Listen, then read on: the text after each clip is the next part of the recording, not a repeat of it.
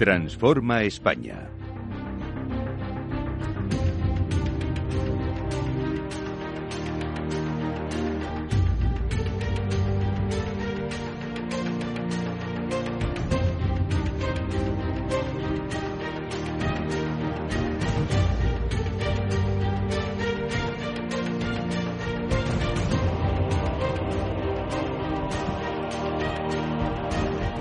Pues una semana más, eh, un martes más en nuestros debates Transforma España. Hoy toca hablar de jóvenes que transforman España, eh, Reyes Escolano, y vamos a hablar de un temazo que está muy de moda. Pero vamos, es que eh, creo que todo pasa por la inteligencia artificial, ¿no? Todo, todo, todo. Primero por la educación, pero luego por la inteligencia. Y luego por la inteligencia artificial. Sí, bueno, pues hoy nos acompañan aquí en, en, nuestros debates Transforma España tres jóvenes de Nova Talent que ya sabéis que son los que nos proporcionan eh, jóvenes para hablar de cada tema cada semana. Y entonces vienen con nosotros Alberto Gascón, que es ingeniero industrial de, y máster también en la misma escuela en ICAI, y cofundador y CTO en Friday Systems de inteligencia artificial para robots industriales en temas de logística. Y también es profesor adjunto a tiempo parcial en la Universidad Pontificia de Comillas. Beñat Galdós, que es eh, grado en ingeniería informática y en ADE en la Universidad de Deusto y de la que también ha sido profesor asociado y, eh, y, ha hecho un intercambio además en, en Santa Clara, eh, muy cerquita, o sea, en Silicon Valley, vamos, ahí cerquita de donde está el cogollo de la inteligencia artificial. Y fundador de Galde, que es una empresa especializada en generar soluciones para eh, que la explotación de datos ayude a las organizaciones a tomar decisiones especialmente a las pymes, ¿no? Y Luis Navarro, que es ingeniero de inteligencia artificial generativa en IBM. También es ingeniero industrial y máster en ingeniería industrial por ICAI y ha sido eh, cofundador en su etapa universitaria eh, y director de Aerofrenos, que también nos podrá contar luego un poquito qué fue aquello. Y ellos vienen a hablarnos de la inteligencia artificial y, y pero eh, cómo mantenerse actualizado y el futuro de los trabajos. O sea, es, es, un tema un poco concreto dentro de la inteligencia artificial, pero bueno, yo creo que tocaremos todo y, y nada, así que empezamos el programa. Pues eh, Luis, buenas noches, Alberto, buenas noches, Beñat, buenas noches. buenas noches. Yo empezaría por preguntaros a cada uno de vosotros, que, o sea, que me contéis un poco qué es lo que hacéis exactamente, Luis. Perfecto, pues nada, por mi parte, en, en, IBM lo que hacemos es ayudamos a las empresas a adoptar todas estas tecnologías existentes, tanto las más punteras como podría ser la inteligencia artificial, como las que ya llevamos trabajando muchos años, ¿no? En mi caso en concreto, pues digamos que llega un cliente y lo que hacemos es idear con él qué casos de uso le podemos dar a la inteligencia artificial para solucionar problemas de su negocio y con esto trabajamos con él una posible solución con el objetivo pues de, eso, de establecer un vínculo con él y, que utilice nuestros productos. Alberto. ¿Qué tal? Buenas noches. Buenas noches. Pues Friday Systems es una, lo que yo me dedico es una empresa que hemos fundado hace muy poquito y precisamente hacemos mucha inteligencia artificial. Automatizamos procesos que se hacen actualmente a, mano, manuales, eh, con robots industriales. Em, en entornos que son suficientemente cambiantes como para que los robots industriales clásicos no pudieran hacerlo hasta ahora y que con la inteligencia artificial podamos efectivamente enfrentarnos a esos entornos cambiantes y hacer que los robots hagan esas tareas. ¿Y como por ejemplo? Ahora mismo nuestro primer caso de, uso es eh, poner cajas en pales, hacer paletizado. Ah. Cuando las cajas son todas iguales, eso ya está solucionado hace muchos años, pero cuando las cajas son diferentes, como en un centro logístico, em, pues realmente es como montar un Tetris en tres dimensiones, que va montando el operario allí a mano, ¿no? Como haces tú con el metro del coche, y es algo que es relativamente complejo y que hasta ahora no se podía hacer eh, y que con la inteligencia artificial efectivamente estamos solucionando. ¿Y tú, Beñat? Pues nosotros en Galde llevamos desde el año 2020 y al final del día Galde surge de la idea de que la pyme como tal pues requiere apoyo en el uso de los datos pero no es capaz de llegar a soluciones tan grandes como las grandes empresas, ¿no? Entonces, al final, ¿qué ocurre? Que muchas veces nos vienen pymes que dicen, queremos hacer inteligencia artificial. Ya, pero ¿tenéis datos ordenados? ¿Tenéis un RP, un sistema de gestión de clientes? ¿Tenéis todo eso ordenado? No. Vamos a empezar por ahí. A partir de ahí se empieza a hacer lo que se llama inteligencia de negocio, es decir, empezar a sacar estadísticas y, bueno, conclusiones relevantes para que sepan optimizar sus negocios. Y ya entonces empezaremos a hablar de inteligencia artificial. Entonces digamos que les acompañamos ese proceso de la creación del dato que sea fiable, porque nos hemos encontrado muchas empresas que no confían en sus sistemas ni los datos que les reportan directamente, para a partir de ahí poco a poco ir creando una historia coherente que luego les permita, pues, bueno, automatizar procesos, que luego les permita hacer optimizaciones de negocio de diferente índole. Eh, me parece, Federico, lo que traemos, lo que claro, traemos. A ver, eh, porque aquí lo, lo, primero que uno se plantea, sobre todo los que los que venimos del mundo de lo analógico puro y duro, uh -huh. eh, en nuestro entorno laboral está cambiando radicalmente. Es decir, los, los tres además hacéis cosas que hace cinco años eh, no, no existían. Totalmente. ¿No? Bueno, en... Digo cinco años, puedo decir a lo mejor dos, casi. No, bueno, en nuestro caso diríamos que es más tiempo y sobre todo porque muchas veces... Bueno, diez, se con... vale. Sí, pero no, pero que se... Con... pero quiero, quiero matizar porque se confundía con la profesión del actuario. Sí. Que el actuario al final del día hace mucho análisis econométrico. Uh -huh. Mucha de la inteligencia artificial parte de la estadística. Eso sí, no hay que olvidarlo. Eso es verdad, cierto. Uh -huh. Y no olvidemos tampoco que el nacimiento de la inteligencia artificial es de los años 50. O sea, no... Lo que pasa es que la evolución ha sido muy rápida, sobre todo desde 2010, uh -huh. que es cuando aparece el concepto de deep learning, que es cuando realmente empieza ese boom, y ahora con ChatGPT, que es cuando aparece el Claro, pero eh, digamos que, eh, si, si, yo lo entiendo bien, ¿vale? Es decir, eh, es verdad que la inteligencia artificial lleva más tiempo entre nosotros, es decir, esto, esto ya era inteligencia artificial, ¿no? Entiendo. El, digo esto cuando los oyentes Sí. no me ven, me refiero al teléfono móvil, ¿no? Ya era inteligencia artificial cuando, cuando sobre todo cuando empiezas a, a introducir eh, aplicaciones o un Siri que te dice por dónde Ujú. tienes que ir, etcétera, etcétera. Pero no veíamos ese, ese perfil laboral, quiero decir. Eh, no, no, no veíamos todavía, eh, hace unos años no veíamos cómo nos podía afectar, ¿no? Cómo eso iba, a in- iba a cambiar nuestras vidas también en el aspecto laboral, que es a lo que me refiero. Es decir, eh, hacéis cosas Sí. que hace unos años eran impensables. Sí. Es a lo que voy, ¿no? Eso es. ¿Y esto al- cómo nos va a afectar en el futuro? Bueno, perdón, si bien es cierto que mm, lo que dices es totalmente cierto, creo que también llevamos, pues eso, por lo menos quizás una década en lo que los modelos matemáticos más o menos elaborados nos nos venían afectando sobre todo a la toma de decisiones, ¿no? Proyectos de transformación digital, como venimos viniendo en España en los últimos años, pues gran parte también se apoyaban en modelos estadísticos que tomaban decisiones un poco mejores, pero que eran modelos efectivamente que trabajaban con datos como numéricos. Es decir, que veíamos como usuarios de nuestro día a día, veíamos que se tomaban decisiones de- manera un poco distinta, sabíamos que afectaba cómo se daban créditos a las personas, sabíamos que se afectaban en cómo se compraban o se vendían acciones, pero bueno, era algo que estaba un poco lejos.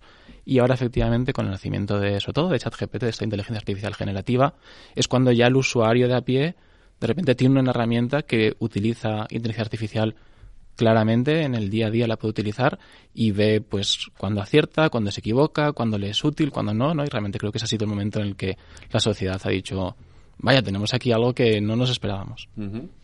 Eh, claro, esto a los profesionales eh, nos hace eh, evolucionar también, ¿no? Y evolucionar nuestras propias habilidades, entiendo, ¿no? ¿Cuáles deberían ser las habilidades que tiene que, tiene que tener el profesional en el futuro para adaptarse a la IA?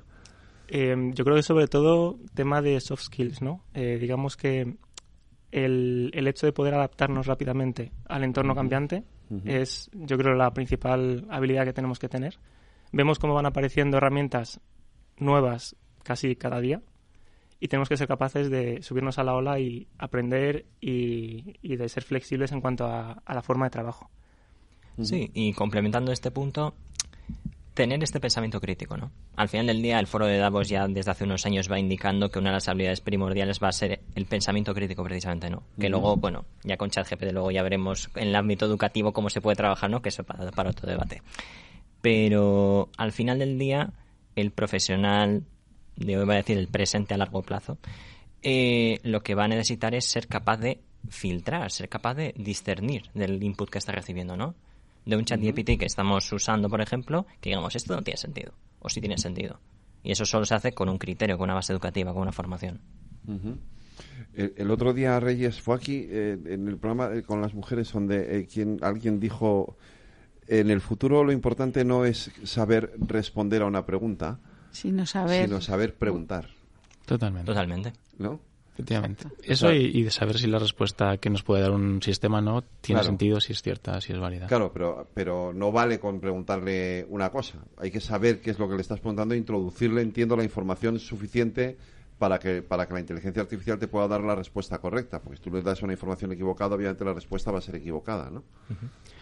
Sí, entender también el contexto en el que estamos preguntando, explicárselo. Eh, ahora mismo estos sistemas que tenemos ahora pues también es muy útil, por ejemplo, decirle, pues quiero que me respondas en este contexto, quiero que adoptes el rol de un consultor que me ayude a tomar esta decisión, o quiero que adoptes el rol de un educador que enseña a un niño de tres años a explicar este concepto. Y eso también le ayuda a ese sistema a ver cuál es el tono que debe de... Os planteo esto porque entiendo que, claro, eh, eh, desde el punto de vista de la, de la educación, tú señalabas, hablabas de la educación, las instituciones educativas y las empresas también, de alguna forma, deberían de empezar a plantearse qué habilidades deben de cambiar en sus trabajadores, en sus directivos, para que se puedan adaptar, ¿no?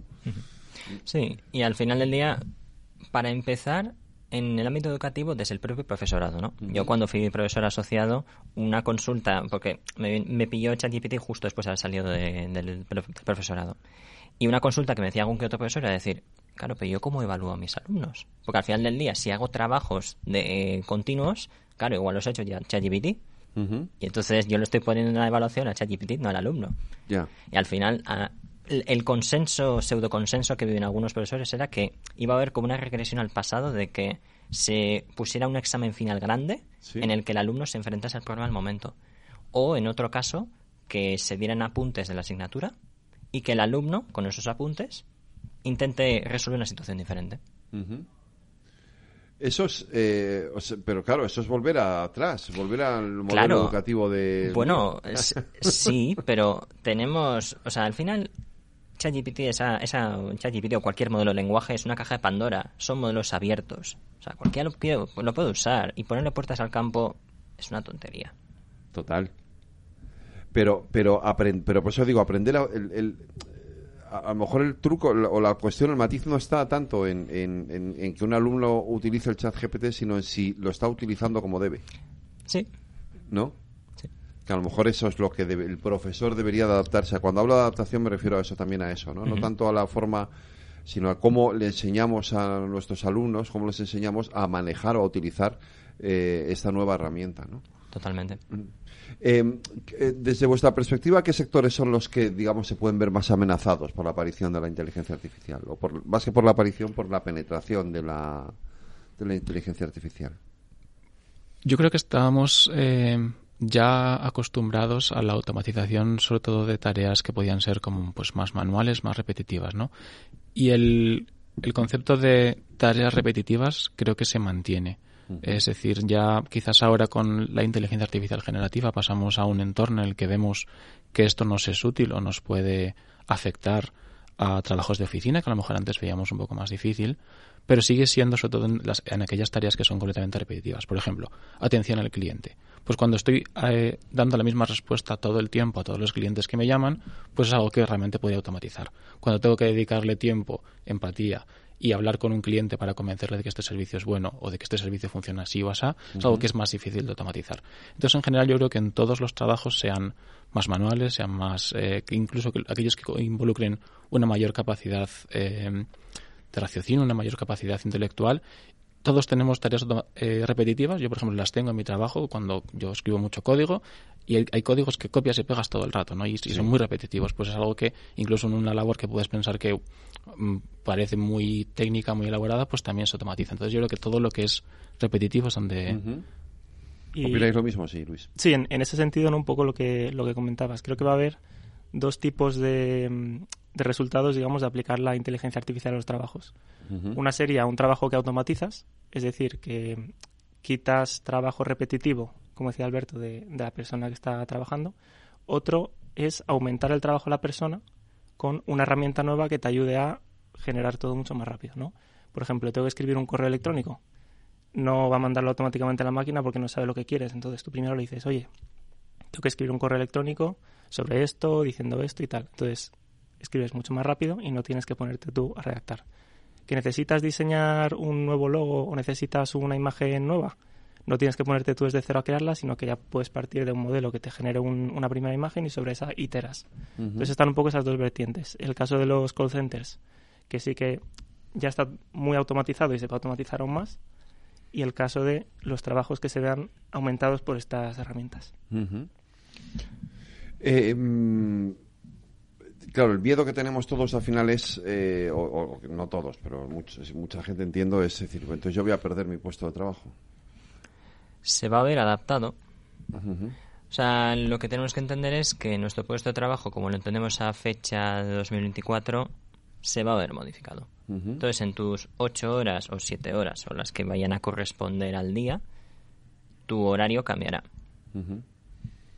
Decir, esto no es la primera vez que pasa. las distintas revoluciones eh, siempre ha habido miedo, a la, ha habido un cierto miedo ¿no? a que, la evolución, los avances eh, eh, repercutieran ¿no? sobre el empleo y luego no ha sido así, de hecho. Efectivamente, yo creo que se ha ido adaptando. Exacto, quizás es lo que podemos esperar. ¿no? Yo creo que estamos lo, dirán los libros de historia, pero que estamos en un momento de estos en los que quizás luego se recuerde. Creo que es un momento relativamente crítico e importante. Es una nueva tecnología que, se está desarrollando ahora y que seguro, seguro va a tener un impacto grande en la productividad y en la capacidad también pues creativa y de razonamiento. Eh, un aumento de la productividad significa que haces más con lo mismo, ¿no? Eh, y, bueno, y también haces lo mismo con menos. Es decir, luego veremos efectivamente en qué se convierte esto, que como todo como hemos visto en lo largo de la historia, siempre acaba ocurriendo pues que se crean nuevos puestos de trabajo, que la sociedad evoluciona, pero creo que estamos efectivamente en un momento de esos. Eh, luego están los que dicen, no, la inteligencia artificial lo que va a permitir es mejorar nuestra, nuestra calidad de trabajo y nuestra calidad de vida. Ahí viene un poco ¿no? el, la diferencia ¿no? entre qué va a hacer, aumentar algunos trabajos y, automatizar otros. ¿no? Hay trabajos en los que se necesitará menos gente porque tardes menos en, hacer eso, y otros trabajos como la investigación, en los que te aporta un punto de vista súper interesante a la inteligencia artificial y es una herramienta nueva de descubrir pues, nuevos fármacos, eh, descubrir más cosas sobre el cerebro, etcétera. ¿Hasta qué punto está desarrollada Quiero decir, em, yo tampoco soy un experto en esto, entonces, pero siempre digo, no, está todavía en una fase en la que le falta información, eh, no, eh, y, pero cuando esté totalmente desarrollada será increíble, ¿no? Estamos en ese momento todavía, no está del todo... Mm, a ver, lo que pasa es que no es lo mismo una inteligencia artificial general que nos valga para todo que muchas pequeñas IAs especializadas. Entonces, claro, ¿qué pasa? Al final del día, cuando describimos un problema, lo podemos dividir en muchas pequeñas cosas, ¿no? Y lo que sí podemos intentar es atacar cada esas cositas una a una y tener mini herramientas especialistas, mini inteligencias artificiales especialistas para ello. Que nunca tendrán una conciencia, pero sí van a dar una respuesta lo suficientemente buena como para que nos valga. Entonces, eh, ¿En qué punto estamos? Pues estamos, como mencionaban antes, en un punto en el que ya no se tratan solo números, se trata de lenguaje, se tratan imágenes, entonces hay mucha más variedad de contenido que se puede trabajar y que se puede emplear y se puede emplear de una manera muy accesible. Al final ChatGPT lo que nos ha facilitado es que al usuario de a pie, con una calculadora que no, sin que tenga un doctorado, entienda qué está haciendo. Entonces, estamos en un punto en el que podemos conseguir mucha cosa, mucho contenido, la calidad creo que va a ser un premium que lo va a dar las personas. ¿En qué sectores creéis que va a ser, eh, o sea, que va, que va a tener un, impacto eh, mayor, un impacto mayor? Porque luego, yo entiendo que hay cosas que, donde, bueno, pues al final todos hemos hecho la prueba esta de escribir una novela o de, esto es más, ¿no? Pero, pero luego entiendo que hay áreas del conocimiento en los que eh, la inteligencia artificial sí puede tener un, verdaderamente un desarrollo espectacular, ¿no? Sí, y yo creo que también enlaza con tu pregunta anterior. La, la realidad es que, que lo que tenemos ahora, pues, es algo relativamente pequeño, algo relativamente inmaduro, como comentábamos. Y, y, la realidad es que, y, lo comentan los grandes expertos de este tema cuando salen en, en foros internacionales como Davos, como conferencias, como entrevistas en la televisión, la realidad es que no sabemos exactamente ni qué vamos a conseguir ni dentro de cuánto. Eh, puede que en algunos temas la inteligencia artificial a la que lleguemos pues sea inferior a la de los humanos, como es ahora. En algunos temas puede que sea un poco superior. Eh, y no sabemos si va a ser en 5 o en 10 años. Entonces, preguntas como exactamente dónde nos va a afectar es extremadamente complicado de predecirlo, ¿no? O de estimarlo. Eh, creo que nos va a afectar a todos, en todos los sectores, seguro creo que lo que sabemos o lo que creemos que se va a mantener seguro es que lo que decíamos, todo aquello que involucre una capacidad de creatividad, porque la creatividad al final, por mucho que veamos que parece que, que, la inteligencia artificial crea algo desde cero, ¿no? Sigue siendo algo que realmente ya ha cogido un poco de aquí, un poco de allá y eso lo junta. Pero, por ejemplo, el arte, decimos que el arte es realmente un proceso creativo de algo que no existía antes y que realmente estamos aportando algo que es completamente diferente, ¿no? Es algo que es muy difícil que la inteligencia artificial realmente haga. Entonces, una mayor creatividad, todo lo que sea una, una capacidad de razonamiento, de mayor abstracción, de entender realmente qué es lo que quiero conseguir, eso es algo que la inteligencia artificial no va a llegar probablemente o donde nosotros como humanos vamos a tener que aportarles. Ahora, ¿qué sector? Pues te dirías que realmente todos van a ser afectados. Medicina, por ejemplo, tú decías, ¿no? Eh, la, medicina, los medicamentos, es decir, la investigación, el, ahí, seguramente o sea, todo lo que todo, lo que sea, efectivamente no sea creativo, pero que sea eh, más científico, ahí es donde entiendo yo que la inteligencia artificial tiene un campo un, eh, absolutamente espectacular, ¿no? Tenemos el, tenemos el desarrollo de, de, modelos que, que, predicen o que estiman eh, cuáles van a ser los mejores tratamientos médicos eh, y que hemos pasado de, búsqueda de tratamientos a, generación de tratamientos. ¿no? Y, por ejemplo, hablaba el, CEO de Pfizer, decía, hemos conseguido la vacuna del COVID en tan pocos meses, cosa que antes era realmente impensable, debido a que gracias a estos modelos, en vez de probar la cómo de útiles son 300 millones de, de, moléculas, estamos probando 600. 600 eh, en total, no 600 millones. ¿no? Entonces, claro, pues realmente el aumento es exponencial. Em, ¿qué, riesgos hay de que todo este proceso afecte, eh, digamos, a, lo que se llaman las desigualdades sociales, las brechas, etcétera? Si es que lo existe, o al contrario, a lo mejor lo que hace es, eh, disminuirlos, no lo sé. Hombre, yo creo que el riesgo sí es real. Eh, realmente los trabajos más fáciles de automatizar son aquellos que son por naturaleza más sencillos o más repetitivos, ¿no? Que también suelen ser aquellos trabajos que están peor retribuidos o que tienen una mayor rotación de, personal. Si tú reemplazas, entre comillas, o reduces mucho el número de personas que necesitas en ese tipo de trabajos, al final lo que estás forzando, entre comillas, es que la gente necesite un, un nivel mm, de estudios superior desde ya mismo para poder acceder a un puesto de trabajo, ¿no? Entonces, digamos que afecta a parte de la sociedad más que a otra, en cierto modo. O sea, siempre a los sectores más, digamos, menos eh, favorecidos o los más académicamente preparados. Sí, menos eso, es menos académicamente preparados, sí. Sí, porque al final del día como decir, la inteligencia artificial es una herramienta. Entonces, como herramienta puede amplificar efectos positivos o negativos, ¿no? Entonces, claro, ¿aquí qué sucede? Que quien es capaz de trabajar con ella, desarrollarla, elaborarla, ingenieros en esta línea, por ejemplo, bueno, pues tienen ese trabajo y tienen esa capacidad de adaptarse al cambio porque lo estamos viviendo, ¿no? En primera persona. Pero otras personas que simplemente no lo entienden o que no son capaces de llegar a entender sus implicaciones, pues van a tener que formarse de una manera relativamente rápida. Y dime, dime. No, eh, o sea, comentar un poco que estoy completamente de acuerdo con, con mis tres compañeros, pero también que, como comentaba antes, ¿no? que realmente esto pues va a llegar a lugares en los que realmente no esperamos ahora y pues, por ejemplo, un médico de familia que ahora mismo quizás esté X horas al día en el centro de salud haciendo, gestionando casos que son completamente repetitivos. Es un médico de familia que se ha, formado durante muchos años, tiene una formación y que realmente podría ser también, pues, eh, ayudado o sustituido, según como lo quieras mirar, ¿no? Yo creo que nos afecta a todos. Eh, y yo creo que también por eso es importante, estos cambios cada vez son más rápidos y por lo menos yo lo veo en mi carrera profesional y yo creo que es bueno para toda la sociedad que, que pasemos un poco de un cambio de concepto hacia la formación continua. Creo que en cualquier momento pues tenemos que aprender nuevas habilidades. Eso ya era importante siempre, pero creo que cada vez lo es más.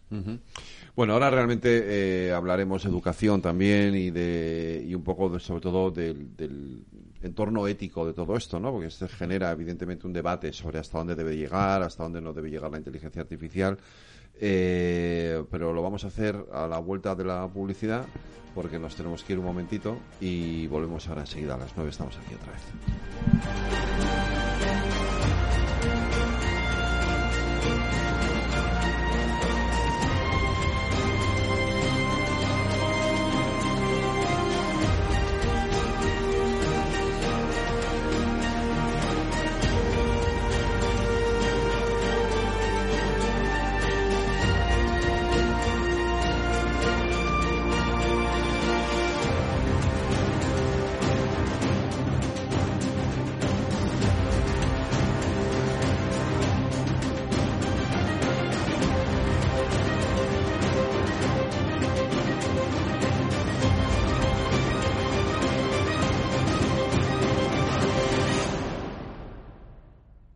¿Quieres cobrar por operar con tu dinero?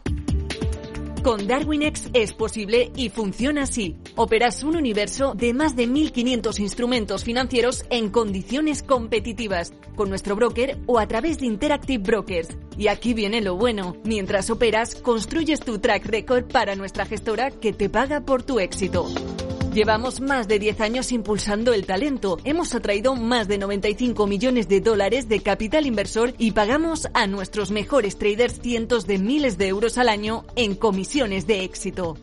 Darwinex, donde no pagas de más y cuanto mejor operas, más cobras. ¿A qué esperas?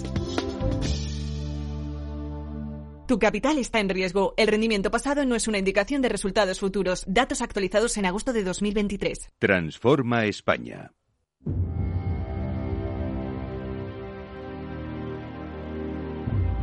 Las nueve de la noche, una hora menos en las Islas Canarias, en la sintonía de Capital Radio. Eh, seguimos hablando de inteligencia artificial. En nuestros jóvenes se transforman en España. Alberto, querías decir algo de esto del miedo.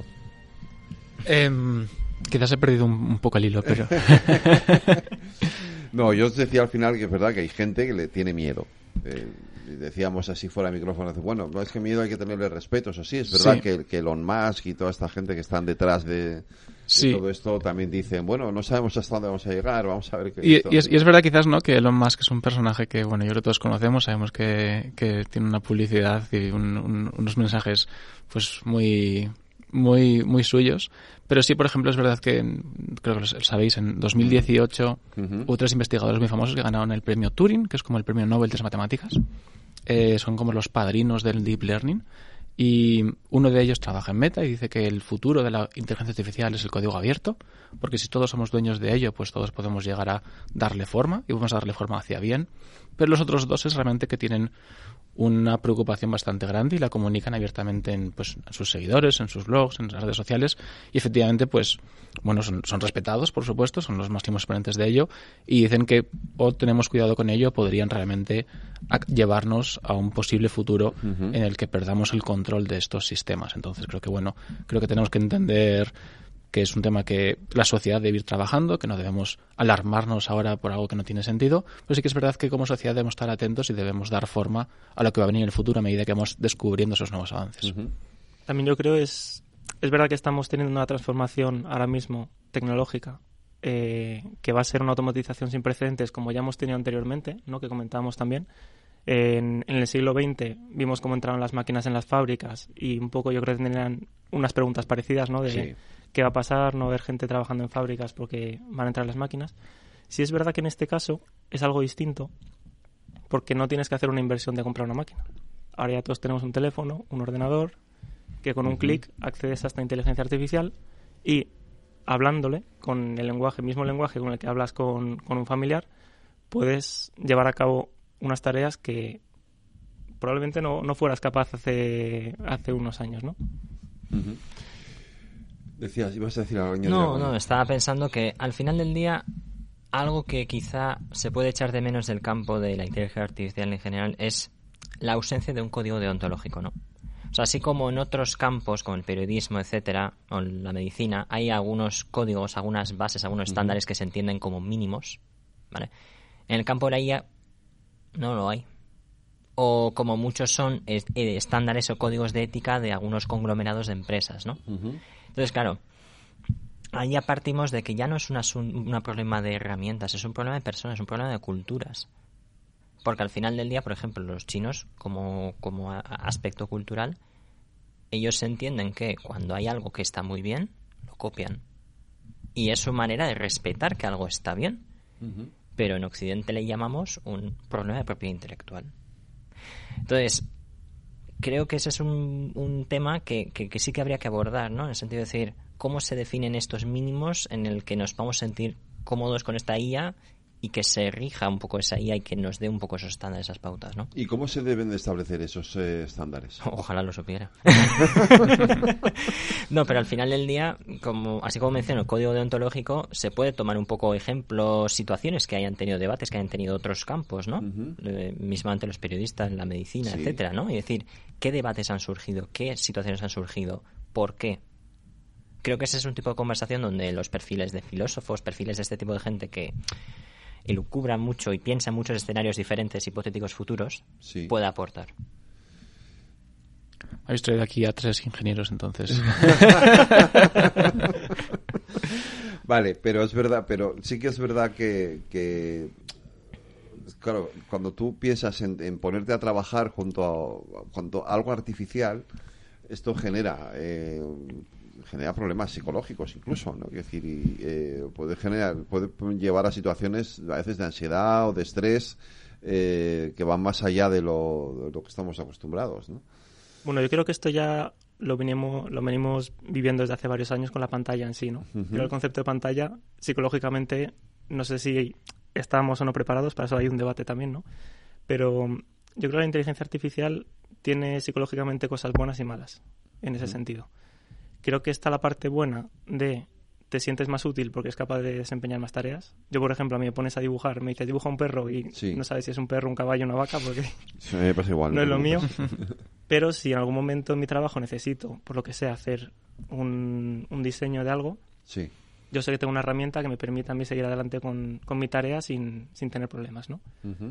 Ahí está la parte positiva que yo veo. La parte negativa, que si no aprendes a usarla bien o no sabes de dónde viene todo esto, te puede frustrar, generar frustración o incluso sentir ese miedo que hablábamos de sentirte reemplazado y que sean las máquinas las que hagan tu trabajo y tú quedes un poco del lado de, todo esto.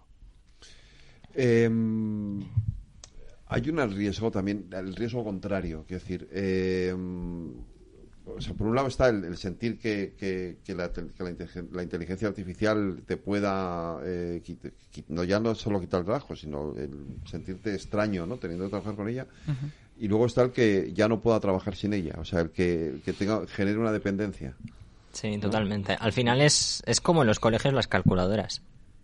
Bueno, y los teléfonos móviles. O los, teléfonos móviles mismamente, ¿no? Pero yo qué sé, si haces un examen de matemáticas y yo qué sé, en bachillerato, a alguien que se ha ido por ciencia le dices, haz unas integrales tal, y, y si hay partes que no puede hacer con calculadores, tiene que hacer todas a mano o lo que sea, lo matas al pobre o a la pobre.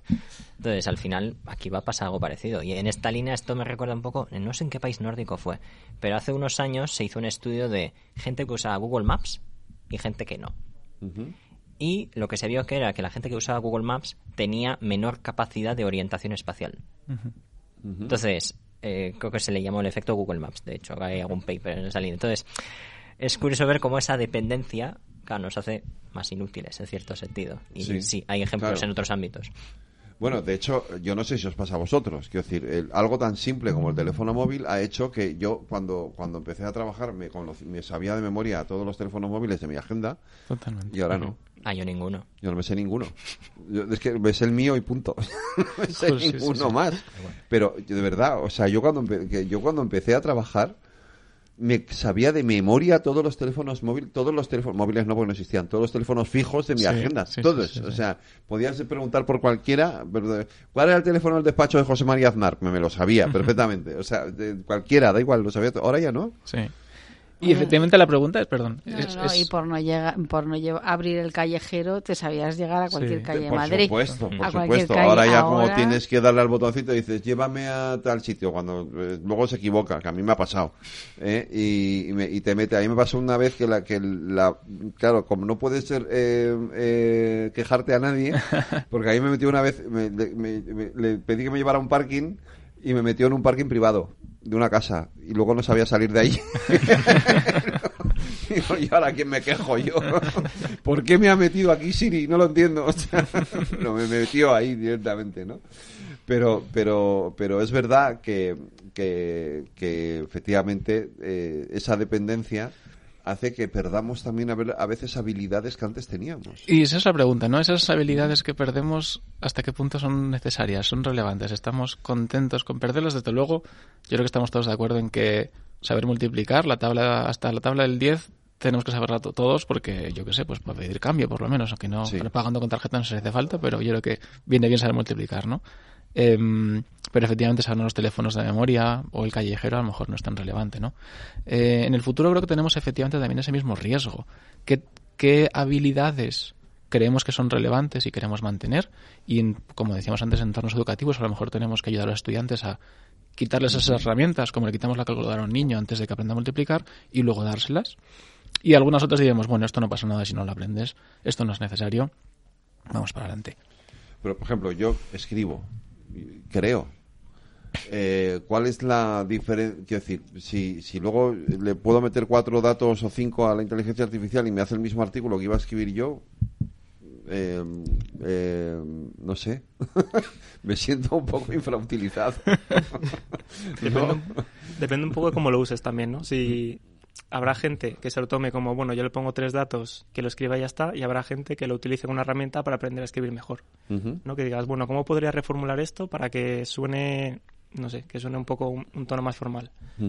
Y si a raíz de ese texto que te ha generado tú el siguiente sabes hacerlo mejor, entonces habrá ganado, entre comillas, ¿no? Eh, la batalla a la inteligencia artificial. Si te dejas llevar por, bueno, esto que lo haga otro, caes en... De todos modos, elaborando en tu ejemplo, yo creo que, que, precisamente nos vamos a ver así, ¿no? Pero no sé si es necesariamente malo. Por ejemplo, quizás cuando me decía antes necesitamos o vamos a tener que tener todos una mayor capacidad de abstracción, realmente es esto, ¿no? Realmente cuando tú escribes un texto, hay ciertas partes del texto que ya más o menos las tienes claras cómo van a ser y pues, las puedes replicar de un texto a otro, pero la idea de qué es lo que quiero escribir, por qué quiero escribirlo, exactamente qué mensaje quiero transmitir, es algo que a lo mejor puedes dedicarle el doble de tiempo. A lo mejor puedes hacerlo el doble de bien. Entonces quizás es un poco donde dices, ya, pero es que a mí me gustaba escribir las teclas, ver un poco cómo me iba quedando el mensaje, me gustaba disfrutar de la escritura y ahora no lo tengo. Bueno, pues pero a cambio tienes el doble de tiempo para pensar qué quieres escribir.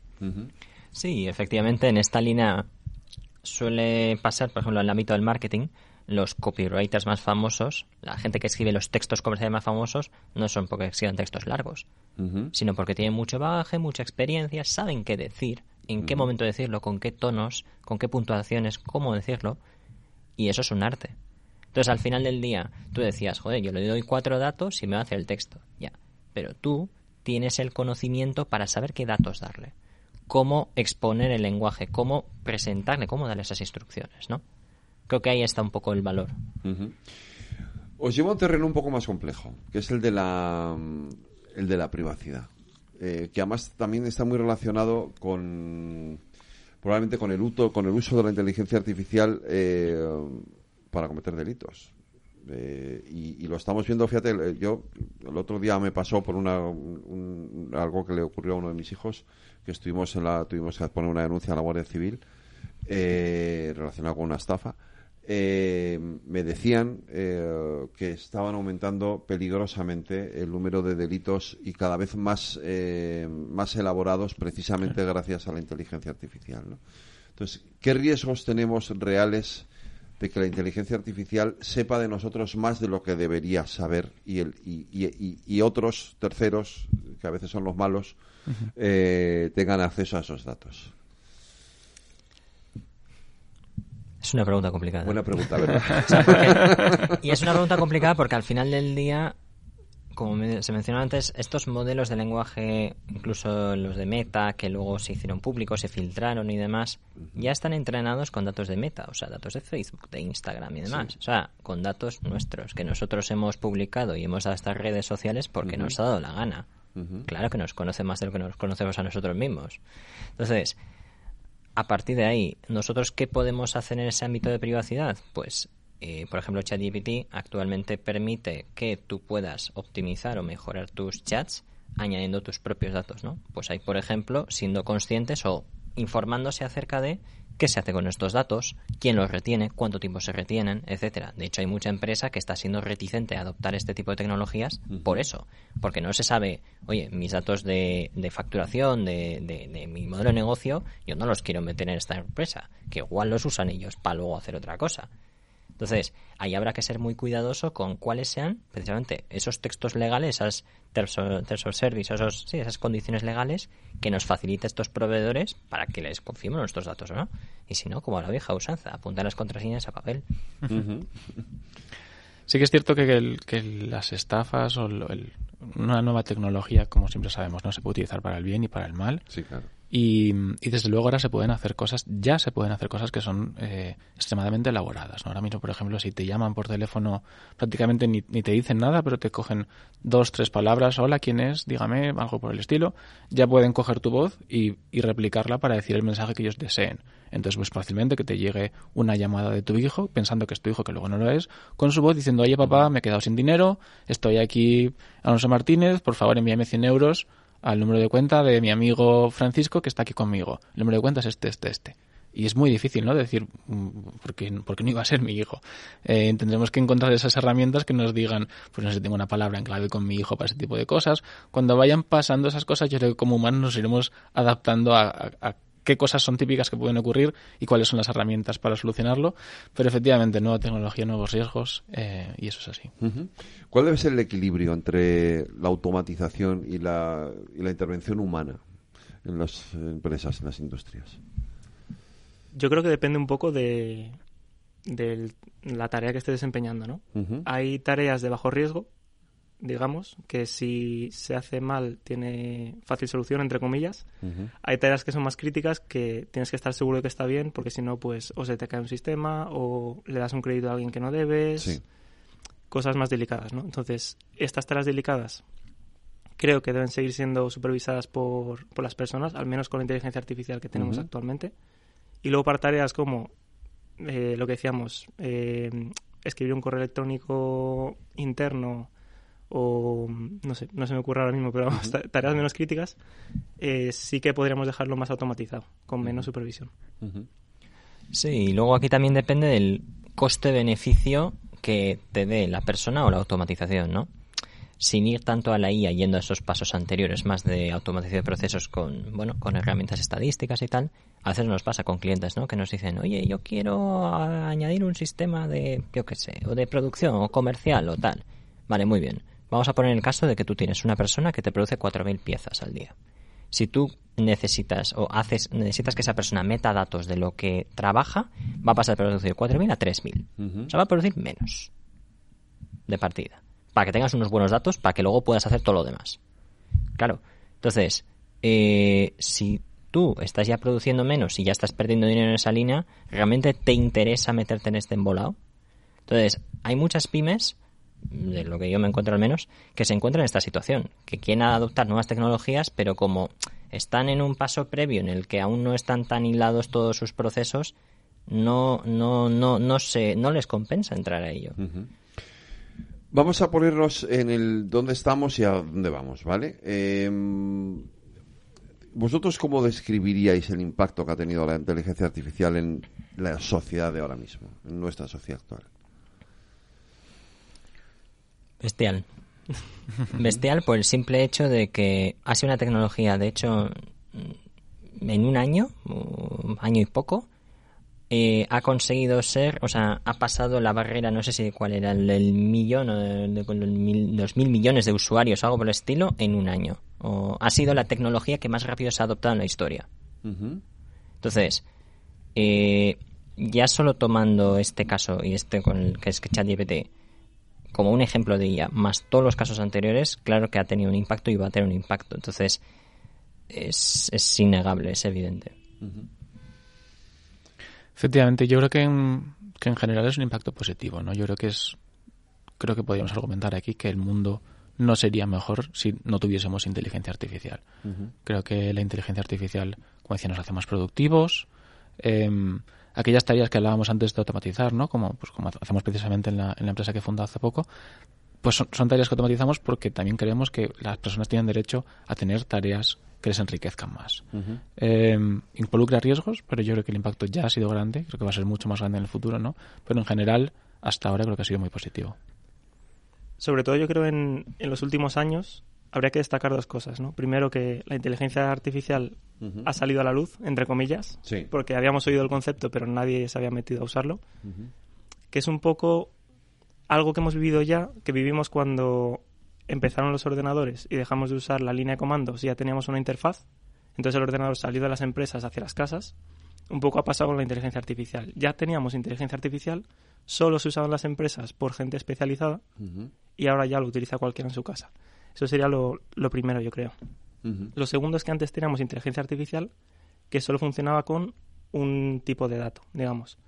Eh, tienes una inteligencia artificial que funciona para eh, datos numéricos. Tienes otra diferente que te funciona para texto, otra que te funciona para imágenes.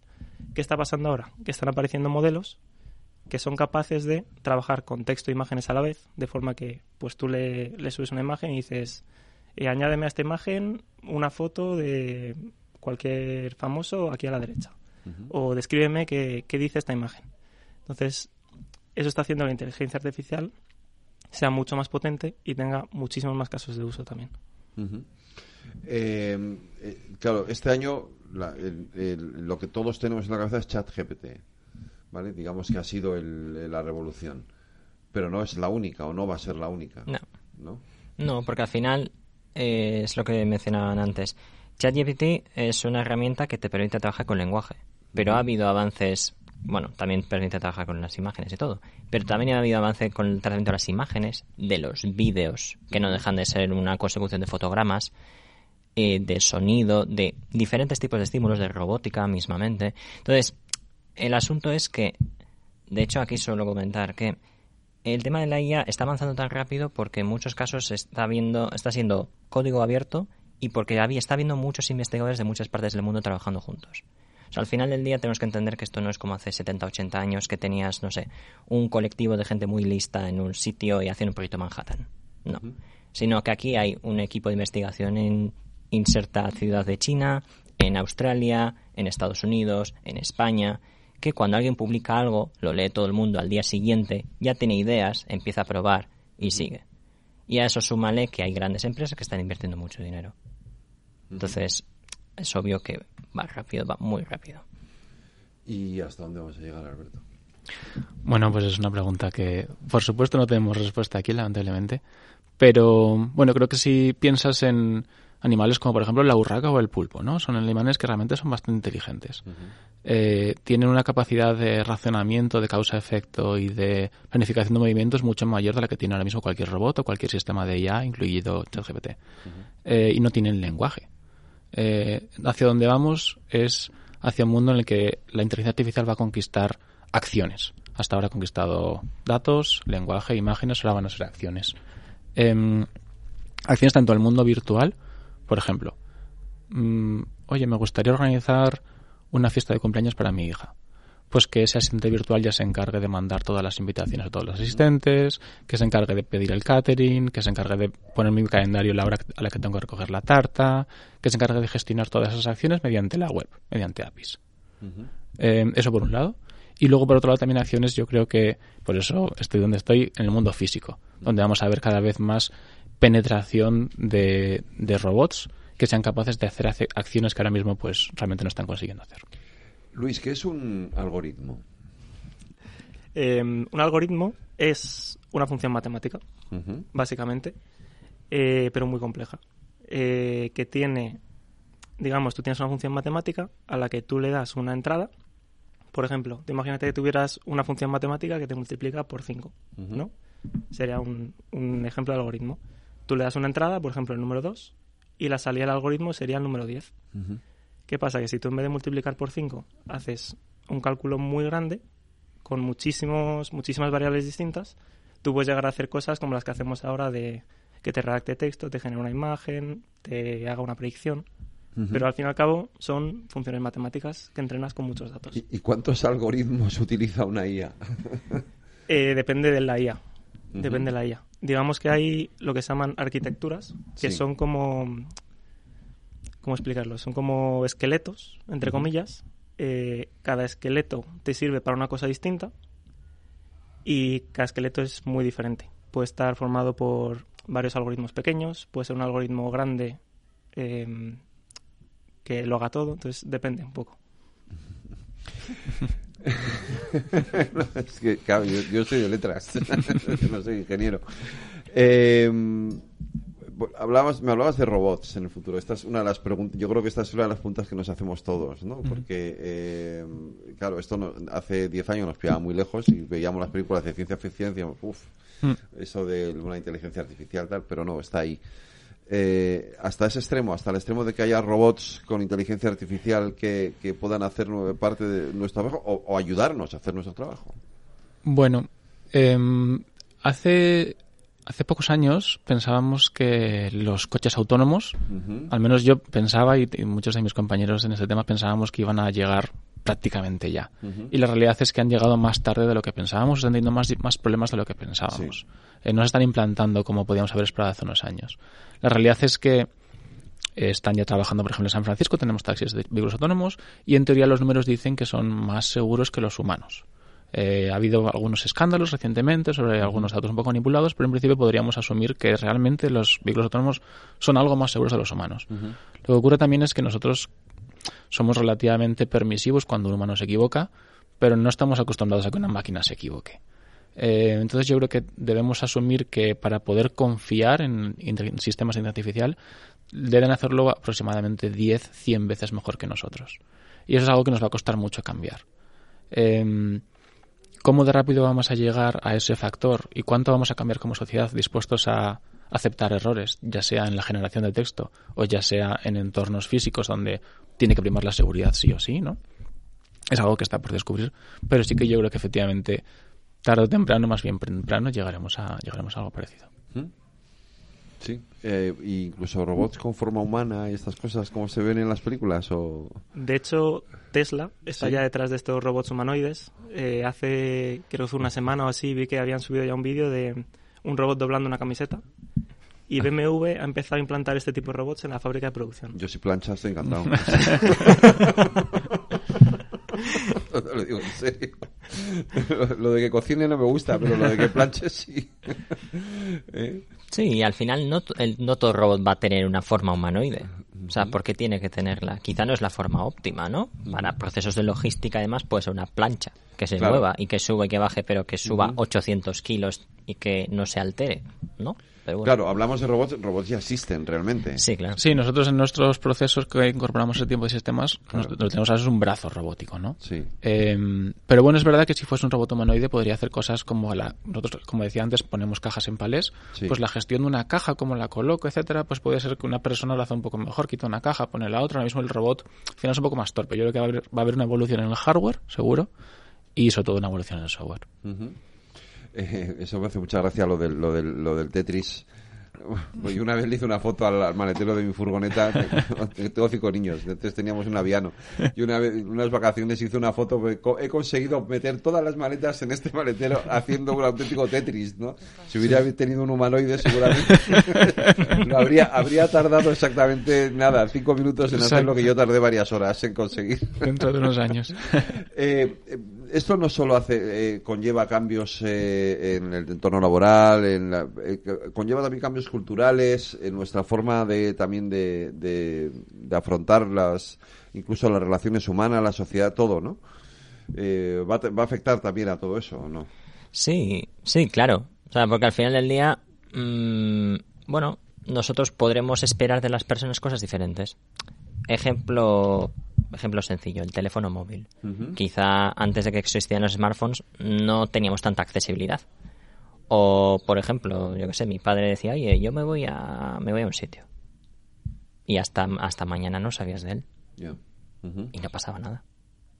Hoy en día los dos tienen un smartphone. Es como, ¿has llegado? ¿Qué tal estás? ¿Todo bien? ¿Todo mal? ¿Cómo ha ido? ¿Había algún accidente? ¿Todo correcto? Entonces, es posible que tengamos, ese, como socialmente, tengamos esas dependencias, esas manías que ahora no nos las imaginamos, pero que sucederán. ¿Lo veis así también? Pues eh, sí, totalmente. La verdad es, es, como decíamos antes, ¿no? Complicado de, de imaginar.